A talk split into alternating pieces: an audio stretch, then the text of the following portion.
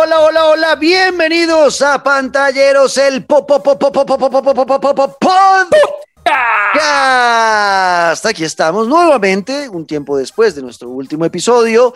Eh, los mismos de siempre, pero sin una integrante y con un integrante que la va a reemplazar. Estoy hablando del señor Soy José, pero ya voy a explicar todo eso. Yo soy Juan Camilo Ortiz, tu anfitrión, que vengo con mi mano derecha, Luis Carlos Guerrero. Luisca. Querido Juanca, oyentas, oyentes, ¿qué ha pasado? Videojuegos for the soul, videojuegos para el alma, pantalleros, el podcast de vuelta. Y oiga, sí se nos fueron disque a los Estados Unidos, Daniela como que se aburrió del asunto y pues nos dejó bien acompañados, maestro.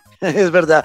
Está de vacaciones Dani, obviamente creo que ya el próximo episodio estará de vuelta, pero hoy tenemos eh, un nuevo integrante que nos va a estar acompañando en este episodio y en otro episodio más, en el próximo también. Eh, es el hombre que ganó nuestra Copa Creadores eh, de Warzone y ganó como el creador de contenido más interesante, el más divertido, el que le, le vieron, ¿no? Eh, que tenía el potencial para crear el contenido de pantalleros en todas las redes eh, digitales de, Caracol Radio. Y por eso lo queríamos invitar y que estuviera con nosotros un rato charlando. Él se llama Soy José. José, ¿qué ha pasado? ¿Cómo estás? Bueno, ¿cómo están? Gracias por la invitación y por el, la bienvenida. Les comento un poquito más de mí. Soy José, mi nombre real es José, pero sin la Z. Mucha gente me pregunta si es con Z y no es, es sin la Z. Y nada, pues llevo en los videojuegos desde el inicio de que tengo memoria. Empecé con el Super Nintendo, un juego de Aladdin hace mucho tiempo. Mi papá me enseñó a jugar Mario Bros. después de eso y de ahí para adelante todo es, es historia, digámoslo así. Vale, pues bueno, José tiene, o es más bien creador de contenido, tiene su canal de Twitch que se llama así, Soy José. ¿Cuántas E son? Son tres porque solo una de ellas estaba ah, el nombre. Entonces eso, y dos es muy poquito. O sea, tres, que sí, era tres, era tres para que fuera Soy José.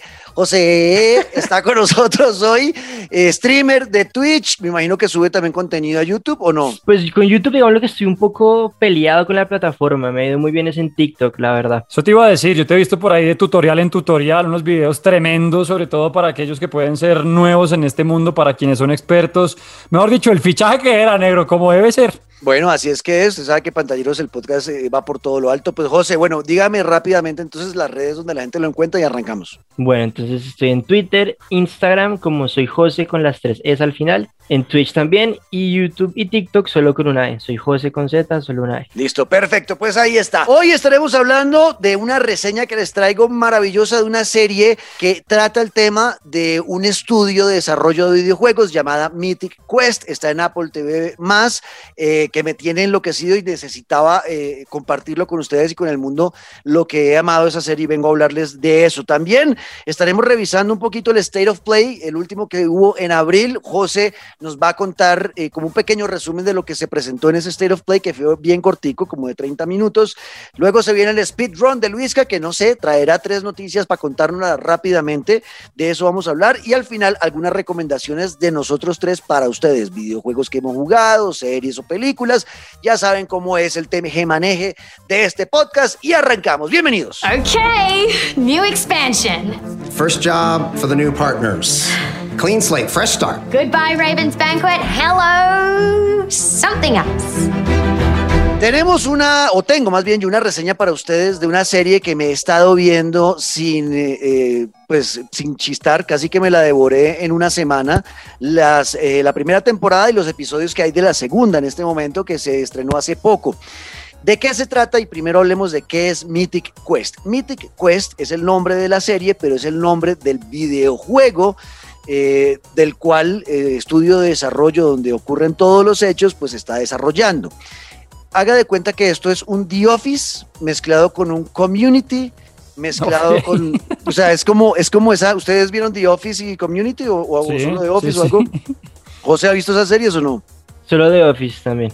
Bueno, The Office ya creo que todos la conocemos. Haga de cuenta, es eso, es cómo vive adentro un estudio de desarrollo de videojuegos, cómo es todo el tema de las funciones, el director creativo, el que se encarga de las ventas, cómo son los testers, los que están probando el juego para encontrar bugs y que los desarrolladores los arreglen.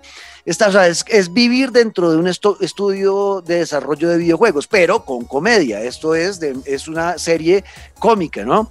Entonces es la pelea del director del juego, eh, que es Ian, que es un tipo eh, megalomaníaco, egocéntrico como un berraco, es medio loquete eh, y es enfrentarse él con su directora de diseño, que es la que maneja todo el tema de la programación, ¿no? Que es la que tiene a todos sus duendecitos ahí en el computador echando código para programar las ideas locas que se le ocurren al, director del juego y como ellos dos tienen esta dinámica de amor-odio, amor-odio, eh, no pueden estar el uno sin el otro y bueno, y es como se van desarrollando esos dos personajes. Está el director financiero que tiene su propio su propio eh, como plan, ¿no? Y sus propios beneficios y él solamente piensa en el dinero, que a veces van en contravía de la parte creativa. Y está el productor ejecutivo, que uno eh, entiende en el mundo de los videojuegos, es el hombre que maneja todo, ¿no? Es el hombre que trata de hilar todo, de que si el director del juego se pelea con el programador, él pueda coordinarlos, pero que acá lo tienen como si fuera la, la, pera, la pera de boxeo y es al que todo el mundo va a levantar. Es un personaje súper cómico, se llama David. Eh, más o menos por ahí va la cosa de qué se trata Mythic Quest. Es, este, es cómo es vivir ese, ese juego. Y ellos están creando un juego, o crearon un juego que se llama Mythic Quest, Ravens Banquet, el, el, banquete de los cuervos, que es la expansión de la que están hablando en la primera temporada, que están corriendo para sacar la expansión. Y el juego es el multijugador masivo en línea, RPG más famoso del planeta Tierra en la historia del, de la serie, ¿no? O sea, ellos son los más poderosos, tienen el mejor, hagan de cuenta, ellos crearon el, el WoW, el WoW, porque ese es RPG, pero bueno, listo, digamos, sí, el juego más exitoso en la vida real, pues GTA eh, puede ser o Fortnite, ellos lo crearon, pero en este mundo el juego más poderoso es un RPG, o sea, es un multijugador masivo, haga de cuenta WoW, eh, World of Warcraft. ¿Listo? Más o menos por ahí va la, cosa. Entonces el tipo se inventa unas vainas loquísimas. Por ahí un capítulo donde se inventan una pala y mejor dicho la pala eh, que, van a poder cavar en el, en dentro del juego los, los jugadores, ¿no? Cuando uno tiene espadas, ¿no? Eh, hachas, la super armadura y entonces ir a matar un dragón para coger las partes del dragón y hacer una super armadura. Y de pronto al tipo se le ocurre un día, no, es que es la pala la que tiene que ser la más, la vaina más tesa. ¿Cómo hacemos? Entonces la vieja pensando, ¿y ahora cómo hago para que la pala sea divertida? Bueno, hay muchas situaciones dentro de la serie muy chéveres. Eh, quiero recomendar esta serie porque primero amo los videojuegos y poder vivir desde adentro una serie de comedia en la televisión que hable de ese mundo, ¿no? Y de cómo es este, eh, cómo funcionan los estudios por dentro, eh, es súper complicado. ¿Cómo funciona, por ejemplo, el tema de los influenciadores? Ya que soy José, por ejemplo, que es streamer en Twitch, o yo que también hago mis streams en Twitch, ya cuando hay streamers muy grandes que empiezan a jugar un juego y empiezan a atacarlo, ¿cómo eh, es el tema de la el manejo de crisis dentro, dentro de esos estudios cuando un influenciador empieza a hablar mal de tu juego, ¿no? Y cómo son ellos por dentro y echarle la madre al, al, porque es un, el, influenciador que muestra acá es un niño como de 16 años, que es el, eh, haga de cuenta el PewDiePie, haga de cuenta el Ibai Llanos, haga de cuenta el Rubius de este universo de, de, la, de la serie, y es un niño de 16 años que, mejor dicho, si el chino queda contento con el juego, ellos celebran, se echan champaña, si el chino no le gusta, entonces es un problema y ahora cómo le hacen la guerra al niño y, van desarrollando los personajes, luego ese niño tiene un papel importante, no voy a tratar de no hacer muchos spoilers, pero ese niño no solamente es un streamer famoso que ataca el juego o que lo venera, sino que eh, aparece otra cosa a futuro en, en, la, serie, pero o sea, es totalmente divertida. ¿Por qué hablo que es como un The Office y un Community? Porque las relaciones de los personajes se parecen mucho, ¿no? Cada, cada rol eh, cada personaje eh, es muy diferente en su manera de ser. Hay psicorrígidos, está el loco, está el que es miedoso y cómo esa relación entre ellos va haciendo eh, pues comedia, ¿no? Y va siendo divertido y cómo también van entre todos, a pesar de ser tan diferentes, sacando adelante el proyecto que es este videojuego que es súper exitoso. Eso es la primera temporada. En la segunda temporada de Mythic Quest, que es la que ya está, encontré una serie que también me pareció genial que hicieran esto, una serie un poco más madura. Obviamente, todo en la comedia, pero los personajes se ven mucho más eh, eh, centrados en quiénes son y para dónde van y la relación de los dos protagonistas, que es Ian y Poppy. Poppy es la, directora como de la parte de, de, lo que les decía de la programación del juego, que es la mano derecha del director, porque sin ella pues el director no puede hacer nada. El director vota ideas de qué quiero en el juego y ella es la que tiene que llevarlas a cabo con su equipo. Eh, en la segunda temporada ya esa relación de los dos eh, es mucho más importante, ya no de el jefe y la subordinada, sino que los dos van a ser jefes y van a tener que lograr colaborar para que los juegos salgan adelante. Hay muchas cosas en las que uno se puede identificar en su oficina, ¿no? En la relación con como pasaba con The Office, que obviamente pues uno en la vida real no ha encontrado un loco que incendie, incendie el- el- la oficina para que todos aprendamos de cómo se debe eva- evacuar el edificio haciéndolo esa forma, pero si uno se identifica como, uy, yo conozco una persona que es así medio ñoña como esa vieja, uy, qué más fastidio, sí me acuerdo un compañero que tuve, o sea, ese tema de identificación con, con, la, la serie en cuanto ya no tanto videojuegos, sino cómo es las relaciones de una oficina, funciona bastante bien.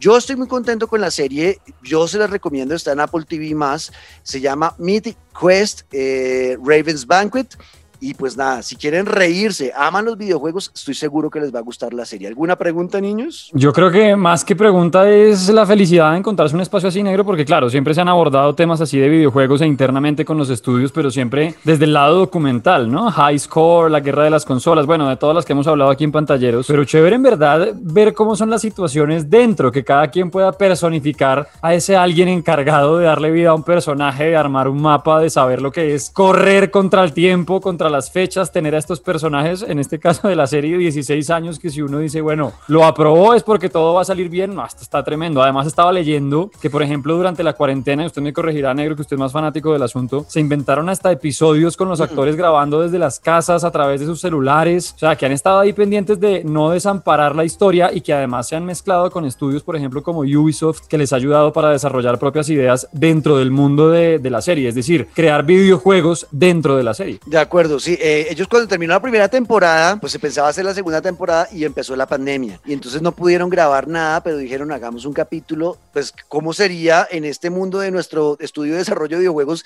si pues que esto La pasara cuarentena. con la cuarentena y cómo trabajamos desde casa. Entonces muestran, según la personalidad de cada uno, de cada uno de ellos, cómo, cómo sería estando encerrado en la casa, trabajando en la casa. Entonces Poppy, que es toda loca, eh, aparece sin bañarse, el productor ejecutivo como, oiga, estamos trabajando igual, o sea, por favor, o sea, usted está en su casa, pero bañese. La vieja toda llena de, de doritos, como de quesito de doritos en la, en la cara, vuelta a nada. El director del juego siempre eh, entra a, lo- a las reuniones en vivo en el Zoom que hacen desde sus casas. El tipo siempre está en el jacuzzi o está haciendo ejercicio.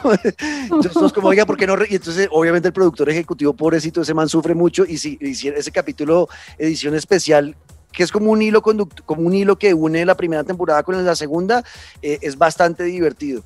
Eh, otra cosa importante del juego que se me va a contarles es el tema de, exacto, de, de que el juego lo muestran. Hay, una, hay un momento donde están pensando qué hacer para, hay una persona que los hackea y empieza a regalar dinero dentro del juego que obviamente el director financiero pues de ahí es donde sacan plata para el juego y se emberraca y entonces no, pero tenemos que tratar de, de- de descubrir quién es, entonces empiezan la programadora a buscar al hacker para tratar de descubrirlo y lo encuentran y se inventan una, un evento dentro del juego como los que uno ve en Fortnite, en Call of Duty cuando cambian de temporada, un evento dentro del juego para que todos los, los, eh, los que juegan el juego vayan con su avatar a cierto sitio y vean eh, ese evento. Entonces, como entonces es una pelea entre el director del juego que crea su propio avatar contra el hacker, se pelean, luego le quitan la máscara y descubren quién es el, el hacker. O sea, hacen cosas muy locas, pero que nos conectan muy fácil a los que amamos los videojuegos, la verdad.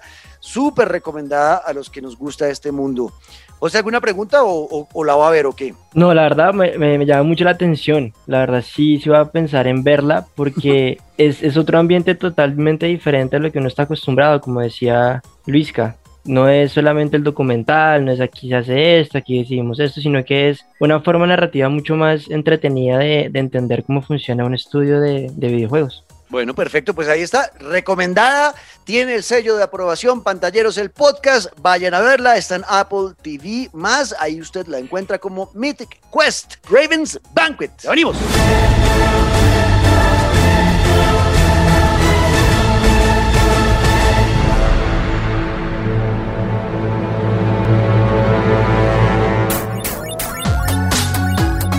Bueno, vamos a hablar ahora del State of Play y antes de, de empezar les quería preguntar, ¿ustedes han visto el tamaño de un PlayStation 5 en persona? Sí, yo lo nevera, tengo, yo lo tengo, nevera. yo lo Ah, ah, tengo, yo lo perdón. tengo, José, lo siento, lo siento, José, yo lo es, tengo. es muy grande, es demasiado grande. Sí, es grandísimo, es grandísimo. La Cachetada verdad, a en mí, la cara. a mí me, a mí me ocupa la mitad del escritorio y no la puedo poner de pie. en mi alcancía, Juan Camilo, y en No la la- de muchos por acá. No la puedo poner de pie porque me tapa el televisor. Me toca ponerla acostada, me ocupa la mitad del escritorio y es gigante. Eso es verdad. Pues yo qué hago si mi novia me la regaló. Yo, yo no la compré, fue ella. Ah, no, a pues, comprar. pobrecito, pobrecito él. Me toca es buscar novia, entonces. Es más bien, por ahí es la cosa.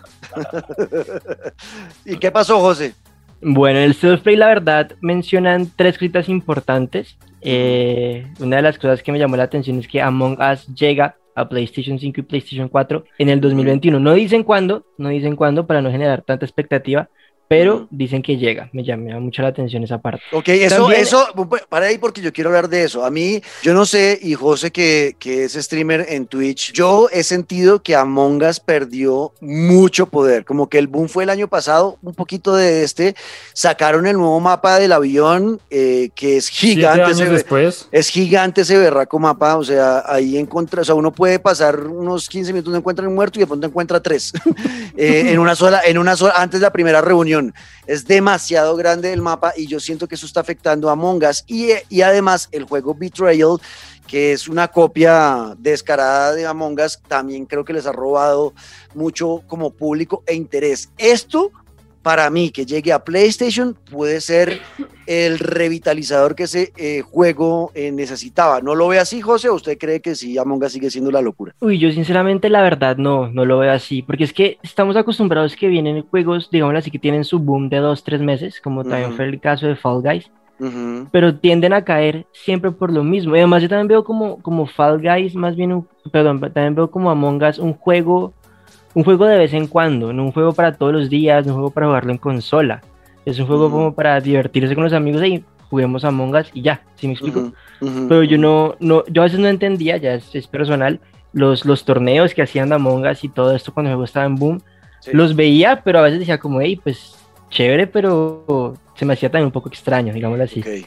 Bueno, pues eh, viene, viene, vamos a ver. Aquí estamos entonces en contra. Ya llegó a, lleva- llegó a llevarme la contraria este man. Carlos, Bien hecho, bien hecho. Bueno, eh, para él dice que es una mierda y que no va a servir. Para mí, para mí eh, creo que sí les va a servir y les va a dar un poquito de vida porque yo sí sentía, eso creo que sí estamos de acuerdo con, con José, eh, sentía que el juego estaba ya como desapareciendo. Más que Fall Guys. Yo a Fall Guys creo que cada temporada estoy viendo que gente se conecta de todas maneras todavía y todavía veo streams. Es más, yo hago streams de los martes en mi canal de Fall Guys No, y es que se y es, renuevan, ¿eh? y es de los días que más tengo eh, espectadores es cuando juego ese, ese juego. Entonces, bueno, vamos a ver qué pasa si al final la razón la tiene José o yo cuando llegue el Among Us eh, a PlayStation 5. ¿Qué más vio?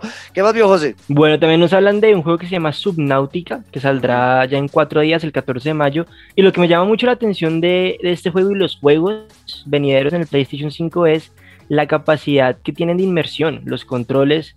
Tú nos dirás que ya lo tienes, cómo funcionan los controles, es lo que me llama mucho la atención. Bueno, el tema de los gatillos ápticos es una cosa que sí restriegue. es, sí es brutal, eh, Luisca y José. El tema de los gatillos ápticos, eh, ahorita estoy jugando el Wreckfest, que vengo a recomendarlo ahorita, que es un juego que estaban regalando con PlayStation Plus, que es como un es, es- es sucesor espiritual de lo que fue el, el- Destruction Derby del PlayStation 1 y sí empieza a afectar la sensación a la hora de enfrentar el juego. Por ejemplo, cuando el, el carro ya está muy dañado, el acelerador, el gatillo R2 empieza a generar resistencia y ya uno siente que no puedes apretar el gatillo fácilmente, como que antes cuando está el carro bien, uno aprieta como en un- cuando juega Gran Turismo en Play 4 y pues aprieta el gatillo y se va, ¿no? Acá sientes que el gatillo se pone duro toca hacer un poquito de fuerza para poder acelerar. O sea, so- son detalles que tal vez podrían parecer pequeños, pero sí cambian mucho el tema del juego. Con Subnautica, que veo y entiendo, será un juego survival, es como un juego tipo Minecraft o Valheim, pero debajo del agua, eh, que es de farmear, de ir creando cosas, ir creando herramientas para sobrevivir en ese mundo subacuático.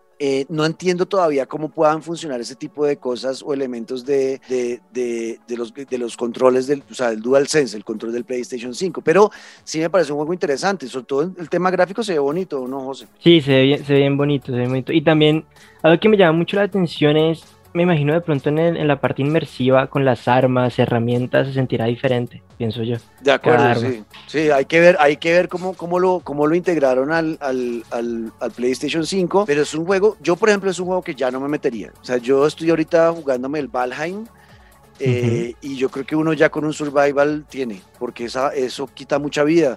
En tres horas de que yo a veces me he hecho en un stream jugando Valheim, solamente en esas tres horas lo que hice fue recoger bronce. y no hice, no hice nada más, nada más. Es que son juegos que requieren mucha atención, entonces eh, meterse a dos, yo no sé, hay que ver. Yo no sé, Sí, ¿ustedes son, son- son juegos, son juegos de mucho tiempo. ¿Ustedes de esos juegos o no, José? ¿Ha jugado- ¿Le gustan los survival o no ha jugado ese tipo de juegos? Me gustan, yo por ejemplo estuve, eh, hice parte de, de una serie que hizo aquí en Colombia de Rush Sí, y me Rust, gustó mucho, pero lo, lo que, lo que dice Juanca es verdad, lo, lo malo de la serie es que reiniciaban el servidor a cada rato, entonces todo lo que uno hacía en tres horas se perdía a cada No. rato, entonces, uy, no, fue No, ya empezando por ahí, ya, ok, gracias. literal, paso. sí, sí, sí. Una tortura. Pero bien, sí, Luis casi no es de esos juegos, ¿no? No, vea que pues le di en su momento a varios, pero que yo diga, bueno, estoy haciendo fila por tenerlo, no. Para eso lo tengo a usted que me haga el stream, me cuenta y después me mando. Vale, Liz, qué bueno. ¿Y qué más? ¿Qué más había? Bueno, y lo último que nos mostraron en este State of Play fue un gameplay de Ratchet and Clank, que la verdad es un juego que muchos Ah. amantes de, de Sony lo, lo aman. Es un muy, muy buen juego. Y algo que me llama mucho la atención es que no es necesario ser seguidor de la saga para entender lo que va a pasar en el juego. Ah, buenísimo. Y es algo muy bueno, muy, muy bueno. De acuerdo. Claro, mí- porque a- abre mucho el espectro. En mi caso, y lo he visto que lo estaban regalando con el Play at Home, o no me acuerdo si ni con el PlayStation Plus del mes pasado, estaban regalando Ratchet and Clank. Y por ahí estuve y me fascinó, me fascinó. No lo he terminado porque pues ya les contaré en qué ando. Eh, pero me fascinó y tremendo, José, que no tenga que uno que pues haberse pasado el primer juego o entender de dónde viene, porque la verdad, basta jugar unos minutos para uno ya decir, ok, aquí hay algo que me va a tener atrapado bastante tiempo. Total, el juego es ese, es- ese juego, la- la- lo que se ve de ese gameplay, primero, es el primer juego que sentí al ver el gameplay que va a explotar un poquito más la capacidad y la potencia que tiene el PlayStation 5. Gráficamente se ve espectacular y las dinámicas del juego se ven súper divertidas. El tema del cambio de dimensiones, de abrir portales e ir como moviéndose eh, en el espacio de una manera diferente Uf, a la que uno está acostumbrado. Eso me pareció brutal. Las armas, realmente a mí me llamó mucho la atención y yo quedé emocionado. No sé, Sí, eso, eso de cambio de, de las dimensiones, y les quería comentar, es un juego que hicieron desde cero, teniendo en cuenta todo lo que tiene nuevo de potencia gráfica el PlayStation 5. Entonces veía que en el State of Play nos, nos decían que es como, "Ey, es posible cambiar de dimensión tan rápido porque el PlayStation 5 nos da la potencia de, de los discos duros, del SSD, para que todo cambie mucho más rápido. Entonces me llama mucho la atención que es uno de los primeros juegos que está ya, digámoslo así, usando lo que el PlayStation 5 sí puede llegar a ofrecer. se siente de siguiente generación, ¿no? Se siente de nueva generación del juego. Eh, Antes yo no había sentido eso con, con los juegos que han salido hasta ahora, como para Play 5. Yo jugué el Destruction All Stars y fue como, me. Eh, gráficamente el que les vengo a recomendar ahorita, el Wreckfest, se ve brutal, pero aquí ya lo que dice José, el tema de cambio de dimensiones, no hay carga. O sea, usted abre el portal, se pasa a la otra dimensión y ya el mundo está cargado. Ya usted ve todo el horizonte, ve el cielo, ve las matas de fondo. O sea, no hay un, un tiempo de toca cargar cuando usted pasa de dimensión, que eso se ocurría en en generaciones pasadas. Eh, yo le, le, auguro éxito a ese juego, la verdad, yo, se ve bastante divertido y bueno, pues esperar a ver qué más nos trae. ¿Algo más del Stereo Play o ahí ya estamos? Y lo único que me llamó la atención fue que Insomniac, que es la desarrolladora de, de este juego, Ajá. dijo que es el juego que más le han metido ganas a las gráficas que han desarrollado. Es uno de los juegos que más le han puesto atención a ese, a ese aspecto. Ish, y ojo porque Insomnia que es desarrolladora de Spider-Man de Marvel, o sea, si lo dicen es por algo. Sí. Exacto, exacto. Sí, ti- ti- tienen, dirían en el, en el periodismo deportivo, dirían, tiene las charreteras, tiene las charreteras para hablar, para hablar de eso. tienen las charreteras. Esas palabras que se inventan. Bueno, eh, tienen, tienen eh, eh, permiso para hablar porque saben de lo que hablan. Bueno, chicos, pues nada, eso es lo que teníamos del State of Play. Se viene Luis Carlos con el speedrun. Eso.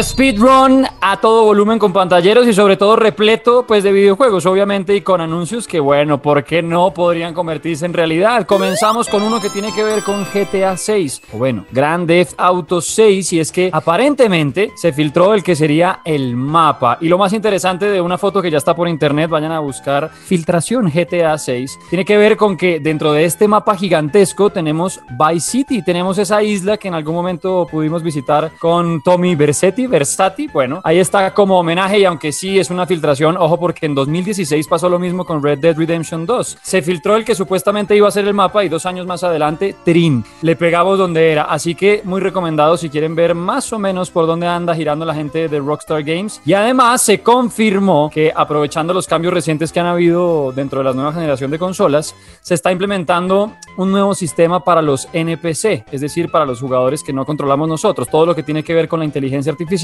que va a ser pues literalmente más inteligente. Así que si no estaban contentos ya con lo que pasaba en el mundo de GTA V y Red Dead Redemption 2, ojo porque el realismo está al parecer ahí, sin fecha de anuncio, sin fecha de lanzamiento, pero lo están trabajando. Grande Auto 6. Speedrun también para contarles acerca de Resident Evil 8, Resident Evil 8, el Village, que en su apenas lanzamiento ya está liderando la venta de juegos en Inglaterra y en varios países. El tercer mejor lanzamiento en lo que llevamos de PlayStation 5, porque claro, apenas lo superan Spider-Man Miles Morales y también Assassin's Creed Valhalla, pero si ustedes son fanáticos de la historia, que además está como volviendo a, a eso que tanto gustaba y era el susto por encima de todo, Juan Camilo, cómprelo, yo sé que le va a servir para Twitch. Ahí los tienen de una vez esperando Resident Evil 8, el Village que está tremendo y que superó a New Pokémon Snap, por ejemplo, en, al mismo tiempo que pues eh, fue lanzado y que está ofreciendo un espacio de terror en Rumania, en Rumanía, en un pueblo que la verdad, pues aunque se ve desde el principio todo, está lleno de misterios. Y la última noticia en este speedrun, para que nos siga dando cachetadas en la alcancía, mi querido Juanca, tiene que ver con Sony, que anunció que aunque están incrementando la producción, va a seguir escaso, hablando de PlayStation 5, hasta mediados del 2022. Todo tiene que ver con que hay escasez de suministros de componentes, es decir, no están llegando las piezas necesarias para armar la cantidad de consolas que se necesitan. Y lo confirmaba Sony diciendo, y es que no solamente es en las consolas, también también están sufriendo aquellos que desarrollan celulares, aquellos que están desarrollando electrodomésticos. Estamos en un momento difícil por el COVID-19, claro, la movilidad, porque se han cerrado muchas tiendas, así que hay que tener paciencia porque para hacernos con una consola de PlayStation 5, pues vamos a tardar tiempo, o bueno, nos podemos levantar una novia al menos como que nos pueda dar la primera cuota, esa cuota inicial del glamping o del PlayStation 5. Speedrun en pantalleros, el podcast.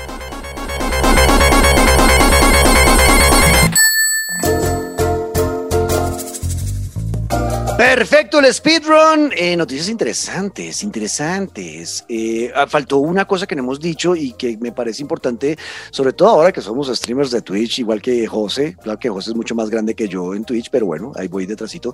Eh, que, oiga, José, llega, llega Discord al, al PlayStation, ¿no? Eso es súper importante. Uy, buenísimo. Es muy importante y una cachetada a Xbox durísima. Durísima, porque si algo, por algo he sufrido yo como streamer, que todavía no tengo el supercomputador, eh, mi capturadora es una porquería, eh, ha, ha, sido, ha sido que cuando juego juegos de Play me toca transmitir desde el Play, no he podido transmitir del PC porque la capturadora es una chanda, entonces hasta que no mejore eso, pues me toca jugar desde el Play y tener Discord para poder conectarme con las personas que juego Warzone de PC y de Xbox en mi Play, va a mejorar el sonido ostensiblemente. Y esto es un golazo, como lo dice José, para, para PlayStation y eso a mí me emociona. ¿Usted, tiene, usted, usted en qué juega, eh, José? Yo juego actualmente, pues mi fuerte es jugar en, en, en, PC, la verdad. Pero hay un tipcito, Juanca, uno puede, uno puede, digámoslo así, streamear la pantalla del, del Play al mm. PC con el SharePlay. Y, uh -huh, y ahí, no, ahí, Pero la calidad es muy picha, la verdad. No me Sí, gusta. baja mucho la Uy, calidad. sí, no sé. Pues yo teniendo una consola, un PlayStation 5